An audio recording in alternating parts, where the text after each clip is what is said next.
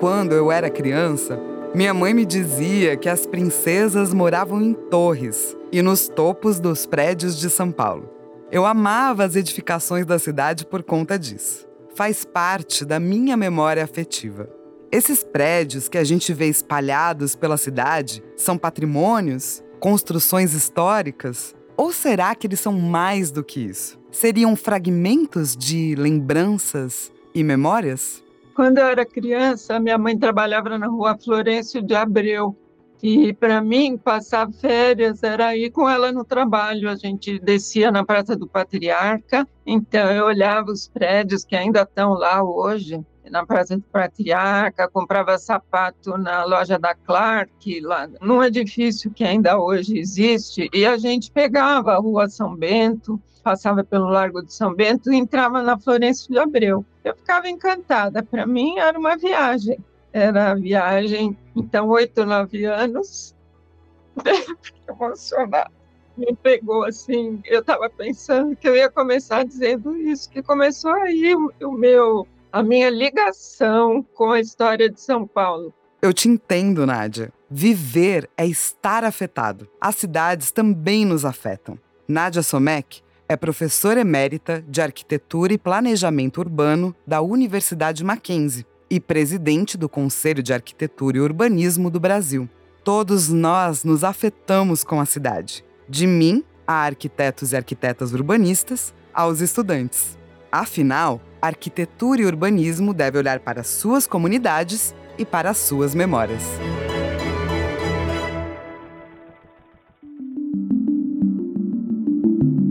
Que primeiro reconhecer a arquitetura enquanto uma ciência social é uma discussão que a gente tem. Eu acho que nem todo mundo consegue compreender a arquitetura como uma ciência social e entender o porquê que ela é uma ciência social. E aí é onde entra esse ponto da técnica, né? Desse do vocabulário técnico, do ensino, do ensino de forma técnica, da compreensão de forma técnica, e que sim, é importante porque sem a técnica nós não somos os profissionais que nós somos. Mas não é só ela que nos torna quem somos enquanto arquitetos e urbanistas, arquitetos, arquitetas, arquitetes, enfim, é, esse ponto da parte mais humana do curso, às vezes eu percebo que muita gente enxerga isso como um viés político, ideológico, que é de certa forma, mas que é da profissão. Eu acho que o que falta das pessoas entenderem é que isso é da profissão a gente precisa, enquanto profissional da arquitetura e do urbanismo, ter esse lado humano, esse lado social. E que esse lado humano e social, ele não diz, ele tem que estar alinhado com a técnica, mas ele não pode se colocar sob essa técnica. A gente tem que andar com eles um ao lado do outro.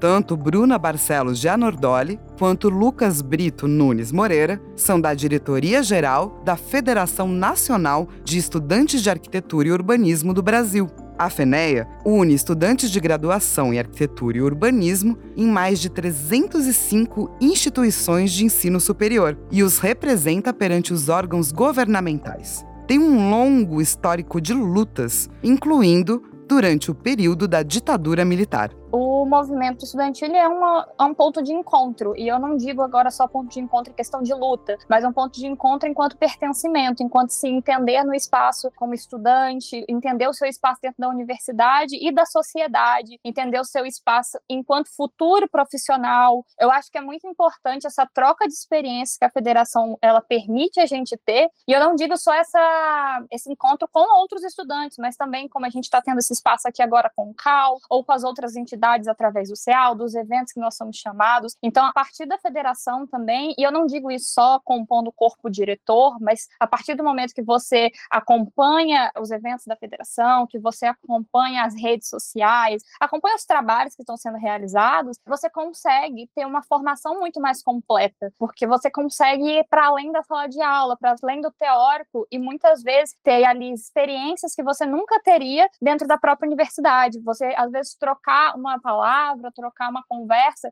com profissionais que podem te orientar que você nunca imaginou, assim. Então, eu acho que a gente tem esse papel de ser ponto de encontro em diversos momentos da nossa carreira acadêmica, assim, e também da futura profissão, né? A gente tem que entender, como é, é o assunto aqui hoje, que os estudantes agora serão os profissionais de amanhã. Então, nós termos essas trocas e proporcionarmos essas trocas a partir da federação e do movimento estudantil, acho que é extremamente importante e é um dos grandes papéis da FENEA, através dos encontros nacionais, dos encontros regionais e também dos eventos que nós fazemos em conjunto com as outras entidades e os próprios eventos internos da federação. O papel dos movimentos estudantis faz com que alunos de diferentes universidades e estados consigam criar vínculos entre si. Com isso, vem a união e a troca, que traz mais base e apoio para esses estudantes. O mesmo vínculo que eu e Nádia temos com o centro de São Paulo.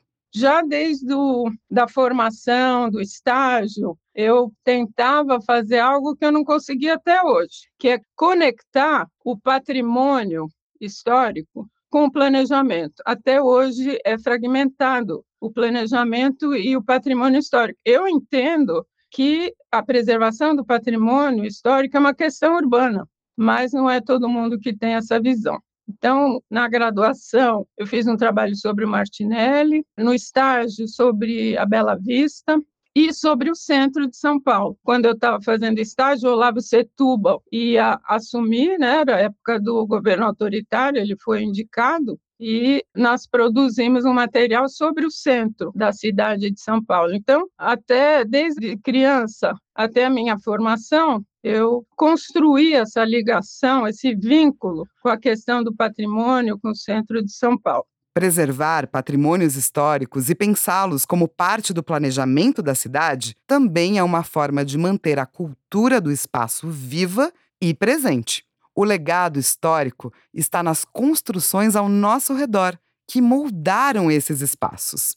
Não é à toa que arquitetura e cultura sempre andaram juntas. Afinal, as construções brasileiras não são as mesmas do que as de outros países. E as construções por todo o território nacional também não são as mesmas existe um risco quando a gente coloca um acima do outro, sobretudo a técnica em cima dessa humanidade, desse viés social, porque quando a gente coloca a técnica em cima disso, a gente deixa de lado todos os conhecimentos ancestrais, todos os conhecimentos populares, tudo que a, a sociedade ela aprendeu, seja através de uma hereditariedade, de uma determinada cultura, tudo isso que a sociedade, uma parcela dela aprende e que a técnica, quando ela é sobreposta a isso, ela acaba com tudo isso. Se a gente levar para o lado do patrimônio, o patrimônio cultural, o patrimônio material e imaterial, é como se a gente estivesse destruindo um patrimônio, que é o conhecimento popular, porque o conhecimento popular ele é um patrimônio imaterial,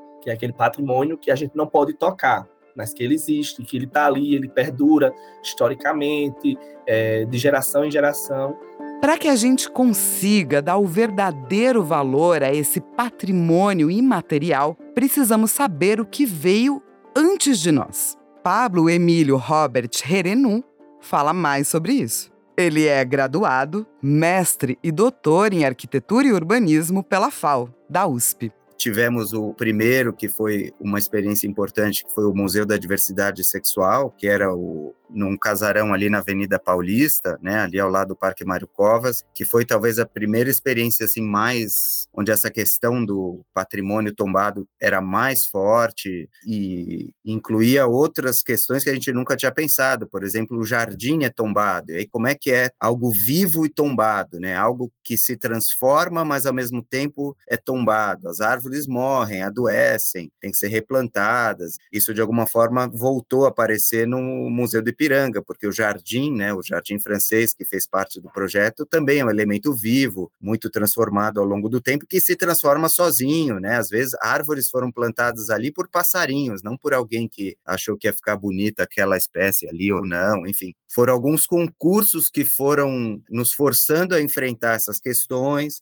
a procurar as pessoas que tinham já mais experiência, e aí essas trocas, acho que a grande beleza da arquitetura como disciplina é que ela te força a estar tá trocando com terceiros o tempo todo, né? Sejam clientes, sejam colegas, sejam profissionais de outras áreas do conhecimento que a arquitetura tem que articular para, enfim, chegar num resultado interessante qualquer experiência. E aí a gente foi aprendendo e está sempre aprendendo, na verdade, né? Esses aspectos mudam, como percebemos, e principalmente como sentimos o ambiente da cidade ao nosso redor. O patrimônio material tem muito a ver como é, as pessoas sentem a cidade. Eu acho como que a gente sente, como é que a gente recebe, de onde que veio esse sentimento, é a gente compreender como que o espaço pode gerar sentimento nas pessoas. Eu acho que vem desse ponto principal, assim. E qual sentimento? Eu falo assim,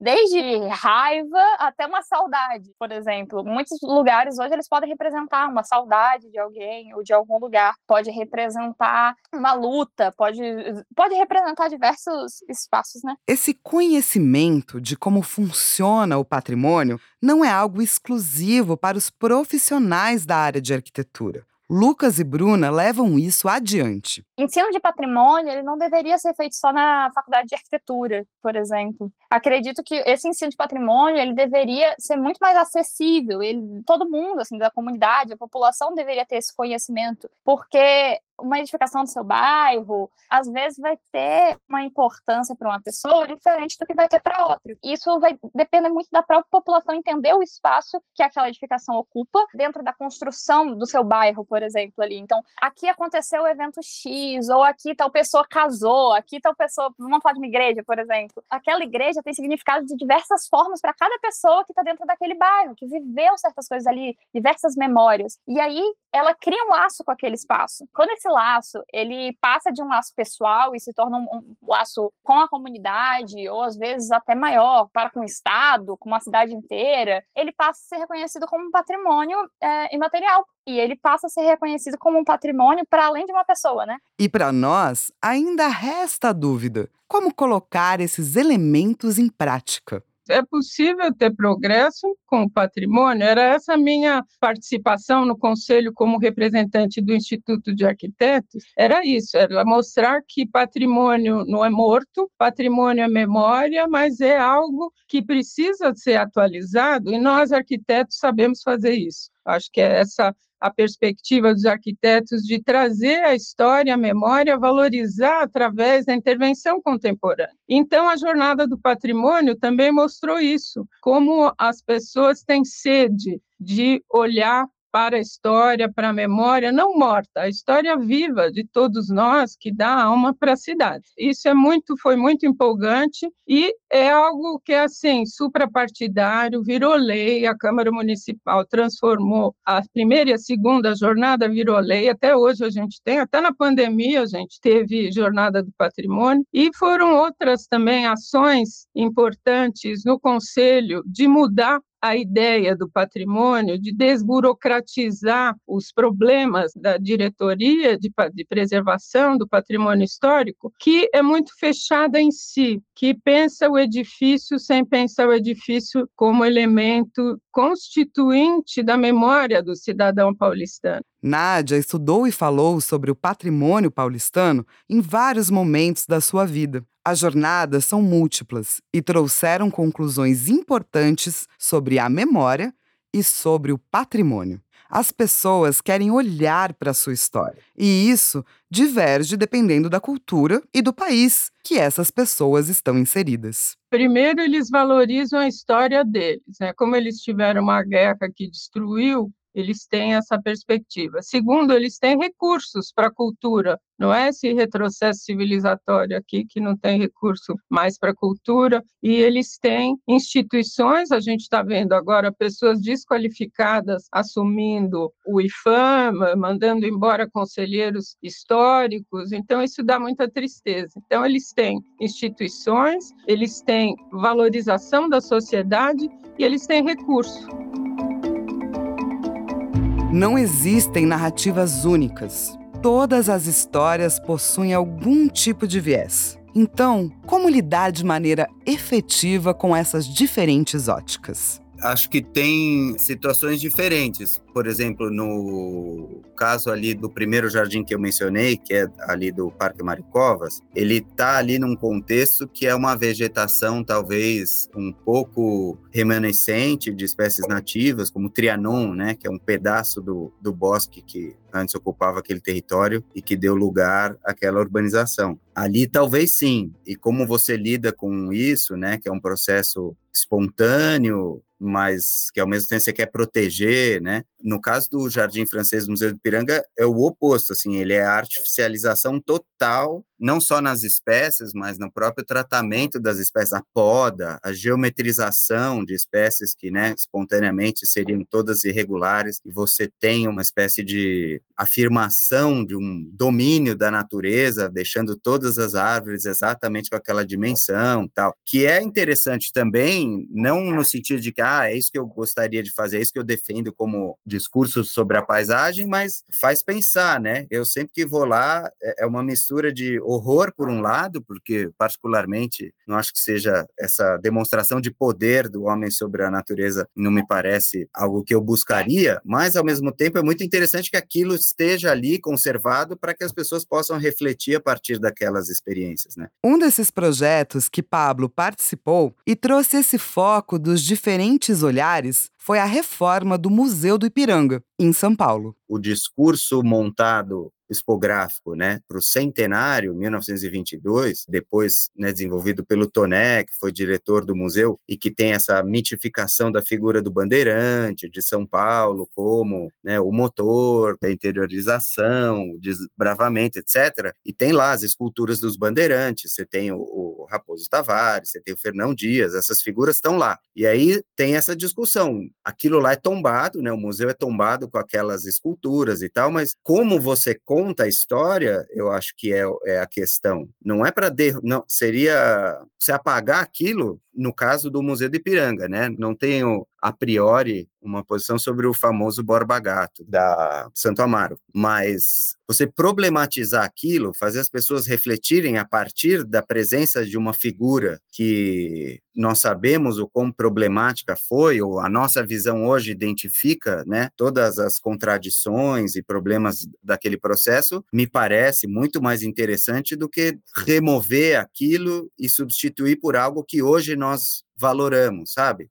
Porque esse apagamento me parece um empobrecimento, né? Se a gente problematiza e consegue discutir, a princípio me parece mais interessante do que sair substituindo os heróis de ontem pelos heróis de hoje. E aí é um processo infinito de apagamento que acho que dá a impressão que a gente volta sempre para estaca zero, né? Porque aí daqui a pouco a gente já esqueceu, porque a gente não parou de problematizar o bandeirante, agora, né, tá exaltando sei lá que figura e sei lá, daqui a 40, 50 anos, a gente pode passar a problematizar essa figura que hoje a gente exalta, né? E aí como é que faz? Apaga de novo, né? Então, a princípio, eu acho interessante esse a possibilidade de tensionar, de olhar de outras formas, mas continuar olhando, não apagar, esquecer, né? Isso a princípio me parece um empobrecimento.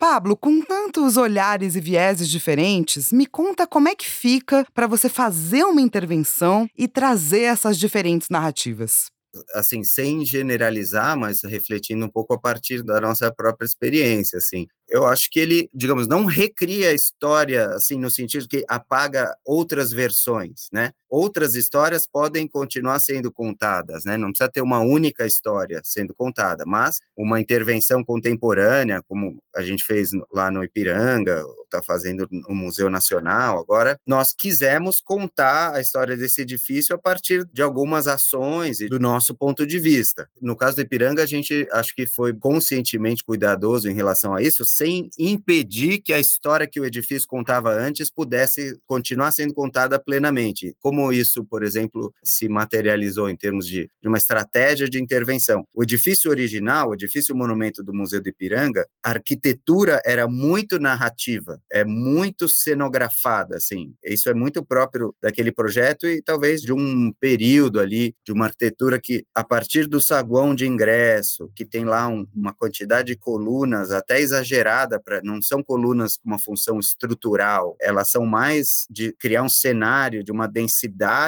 de matéria que te prepara, então, para desvendar aquele espaço monumental, aquele grande vazio, que é o, o vazio sobre a escada monumental, que tem uma iluminação natural, com uma clarabóia que é meio mágica, né? Você fala, nossa, como é que isso para de pé? Toda aquela ornamentação, aqueles recursos visuais expressivos, tem uma teatralidade assim muito clara, né? Então, nós não queríamos prejudicar essa encenação de nenhuma maneira. Então, nessa leitura, nessa experiência do edifício, nós quisemos ser o, o mais respeitosos possíveis para que essa história pudesse continuar sendo contada da maneira como um arquiteto tinha proposto no edifício original. Mas o que nós quisemos foi também contar outras histórias em cima do mesmo objeto. Então, esse edifício ele tinha sido pensado, né, se ele fosse um teatro, para que a partir da plateia o público assistisse aquele espetáculo. O que o nosso projeto fez, por exemplo, foi terminado esse espetáculo, a gente leva a plateia para visitar as coxias, a caixa cênica, todas as infraestruturas que permitem que aquele outro espetáculo ocorra. Isso se dá por, por exemplo, levando as pessoas, no caso do Museu de Ipiranga, né, para espaços sobre os forros originais. A gente mostra o avesso daquela arquitetura, mas sem impedir que a experiência original ocorra de forma plena, né? Nos espaços novos que tem na ampliação, se a arquitetura original ela é toda velada, cheia de mistérios, cheia de surpresas, assim, como as coisas acontecem é meio mágica, nos espaços novos a gente fez o contrário, assim, tudo é exposto, os materiais sem revestimento, as instalações são aparentes, não tem muito mistério. Alguém se ficar ali olhando com atenção, consegue entender como o prédio funciona. Isso para enfatizar depois, né, o que ocorre no outro, nesse outro mundo. E aí nessa relação entre um e outro, né, um enfatiza o outro. Então, se você tem essa primeira experiência num espaço que tem essa característica mais despida, na hora que você chega nesse outro que é cheio de fantasia e tal, isso é mais impactante. Aí quando você volta para esse outro, né, esse contraste, então a gente conta uma história também, adiciona um capítulo, digamos assim, mas o livro original tá lá preservado, né? Então, acho que é um pouco esse esforço que nós fizemos no caso do Museu do Ipiranga. Então, acho que sim, a gente sempre acaba contando uma história, mas eu acho que ela é mais interessante se ela não. Né, a gente não arrancou muitas páginas do livro original para enfiar a nossa ali no meio, sabe? Acho que talvez esse foi o, o esforço. Deve ter sido incrível trabalhar nesse projeto porque assim desse processo todo talvez o que foi muito muito maluco, assim, é que o Ipiranga, especificamente, desperta, assim, um, um interesse geral que é muito forte para quem participou desse processo, né? Acho que é o, é a primeira e último trabalho que nos almoços de domingo familiares todo mundo perguntava, sabe? Assim, até gente que jamais se interessou pelo meu trabalho, de repente queria saber do Ipiranga, sabe? E o interesse que isso despertou com o bicentenário e tal, mostrou a, a potência que esses processos podem ter, né, socialmente, como todo mundo abraçou por uma série de razões essa ação nesse momento, né? Num momento de muita desesperança, algo positivo, né? Acabou tendo até uma atenção, eu diria, uma super exposição, né? Porque quase que no 7 de setembro você tinha, por um lado, um movimento muito tenso, né? Muito ruim de futuro, de mundo. O que existia como contraposição a,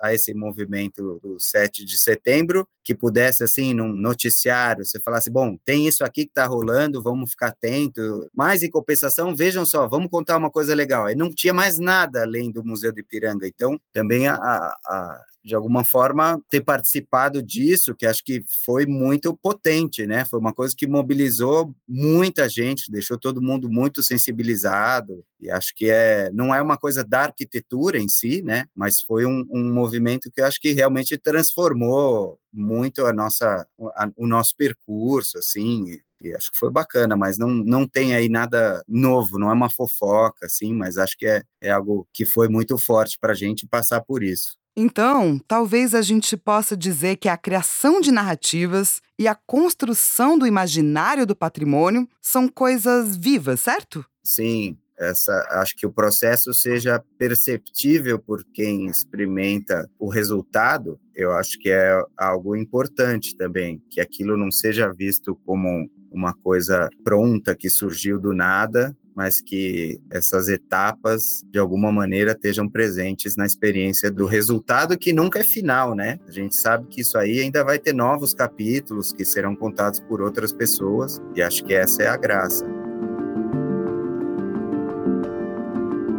Um grande exemplo disso na cidade de São Paulo é o Parque da Juventude, inaugurado em 2003 e construído no que um dia foi uma das penitenciárias mais conhecidas do país, a do Carandiru. O projeto do parque foi concebido pela arquiteta paisagista Rosa Clias, conjuntamente ao escritório Aflalo e Gasperini.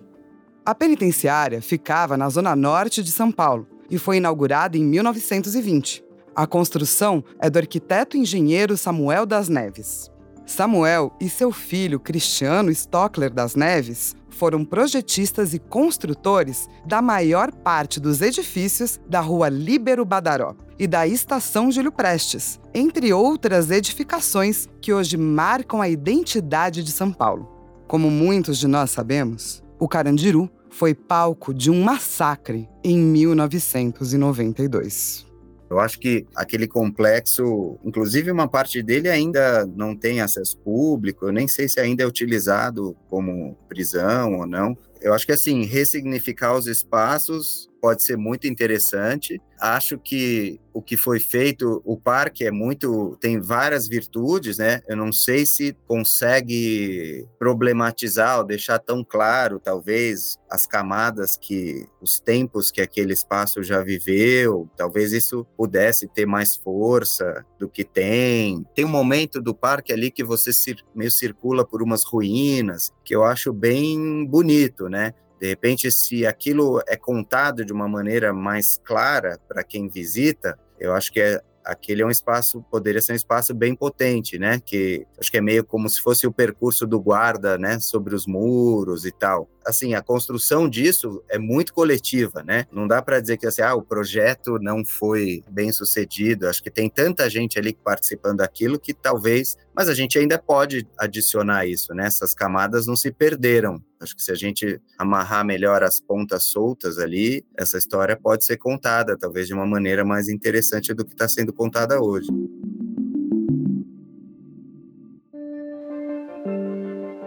Assim como a questão do Parque da Juventude e do Carandiru, essas narrativas plurais vêm sendo avaliadas por diversos olhares, que também afetam a leitura dos patrimônios. Nós vamos ter, como a Bruna falou, patrimônios materiais e imateriais que nos tragam apreço, afeto e boas memórias, mas também teremos esse espaço de raiva, de repúdio, e eles são necessários. Antes eu achava que não. Eu visitei esses dias um, um, um engenho, e nesse engenho, lá em Bananeiras, na, na, Paraíba, e esse engenho, ele tinha a casa grande, tinha a senzala, e no meio tinha um pátio central onde ficava um grande tronco, onde os escravos eram chicoteados, né? Aquele tronco que eles eram presos, chicoteados. E num primeiro momento eu pensei, ainda bem que tiraram esse tronco daqui, porque imagina que memória horrível ia ficar dentro do espaço que hoje é turístico. E depois eu parei e pensei, mas são espaços como esse que fazem a gente parar e refletir, porque se o tronco tivesse ali, de primeira a reflexão ela já teria vindo. Eu só soube que ali era um espaço de tortura, um espaço de violência, porque foi dito no momento da visita pelo guia, e ali eu entendi o poder do espaço, como o espaço ele tem esse poder de trazer a reflexão para a gente sem ter uma palavra dita, porque se ele tivesse ali, no mesmo momento eu teria entendido que ali era um espaço de violência e que ele estava ali para mostrar um repúdio repúdio e que aquilo ali não se repetisse. Então, é isso, assim, eu acho que a gente precisa de todos esses espaços. Eu acho que, enquanto sociedade, na verdade, nem só educação, mas a gente espera, primeiramente,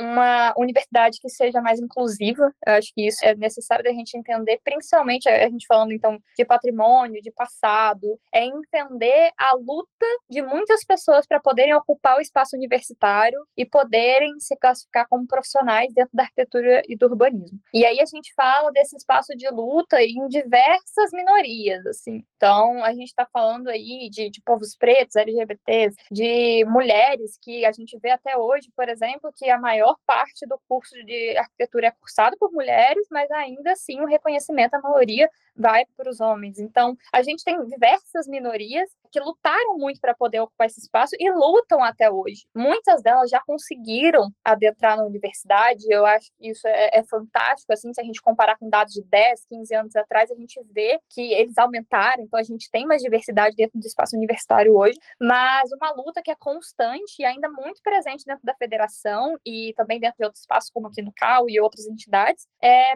ok, entrei, mas agora como é que eu permaneço, né? Então, as políticas de permanência dentro da universidade, eu acho que elas são essenciais para o nosso futuro, elas são essenciais de serem pensadas, porque não adianta você simplesmente dar o espaço para a pessoa ocupar se ela não tem como se manter naquele espaço. E agora eu digo se manter, não digo só de se manter financeiramente, mas é ter como se manter em relação ao tempo, ao trabalho, à família, de conseguir se manter psicologicamente sã durante esse momento. Então, assim, são várias formas de se manter que faltam, às vezes, na, na universidade.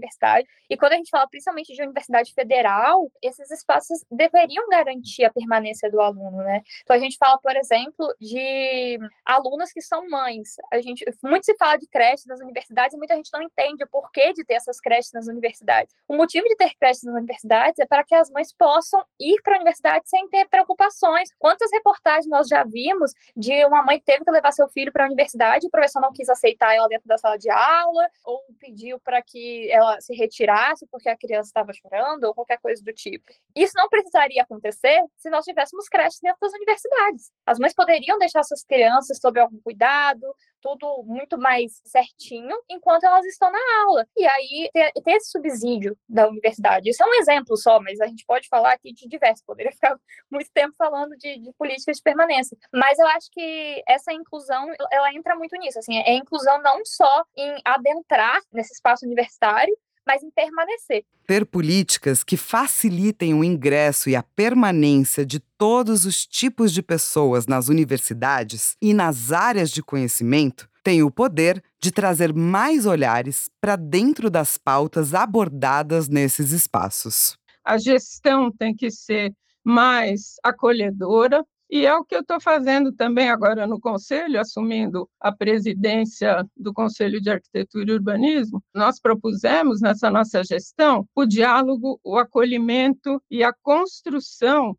de uma valorização da arquitetura e dar conhecimento à sociedade. É a mesma coisa que a jornada. O que eu estou fazendo no Conselho é valorizar a arquitetura, por quê? O Brasil tem 82% de edificações construídas sem arquitetos e sem engenheiros. Quando você coloca no Google, quero reformar minha casa, sai pedreiro, empreiteira, não sai arquiteto.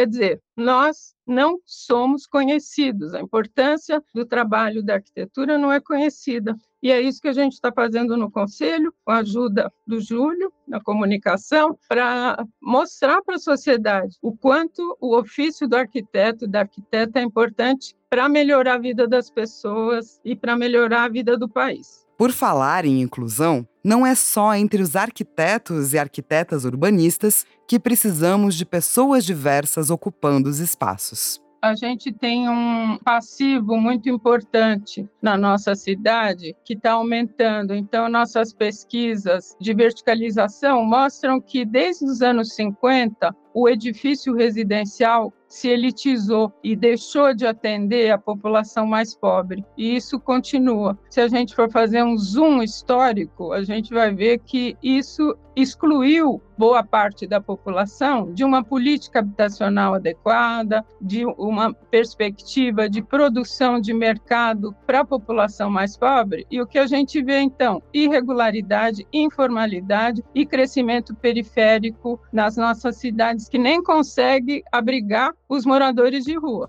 Né? Então, tem pessoas na pandemia que perderam emprego, perderam suas casas e estão aqui, aqui embaixo, aqui nas nossas portas. Por quê? Porque não teve uma política habitacional nesse país adequada para abrigar a população de baixa renda. Nós temos 25 milhões de moradias precárias e nós arquitetos somos profissionais de saúde pública e podemos melhorar a vida das pessoas, e também melhorar as condições urbanísticas. E as pessoas que moram nas grandes periferias das nossas cidades, elas também têm memória, elas também têm vínculos com os espaços e elas também poderiam não só preservar aquilo que minimamente de bom que acontece nas suas vidas, mas ampliar e melhorar espaço público, é o campinho de futebol, é a tenda de candomblé, é uma igrejinha, uma capelinha, é algo que também pode ser preservado. A memória de uma sociedade é essencial para que ela continue avançando. A gente precisa lembrar de resistir. Assim, entendemos o que está ao nosso redor e lembramos de criar um futuro melhor. Essas memórias também estão no patrimônio imaterial que existe aí pela construção da cidade. Uma sociedade que não conhece a sua história está fadada a repeti-la. Sempre algo para se lembrar. Este foi o oitavo Arquitetar. Aqui contamos histórias de arquitetos e arquitetas e urbanistas que assumiram sua responsabilidade para tecer uma sociedade mais saudável e preservar as suas memórias. Meu nome é Flávia Gazi e foi um prazer estar com vocês nessas jornadas.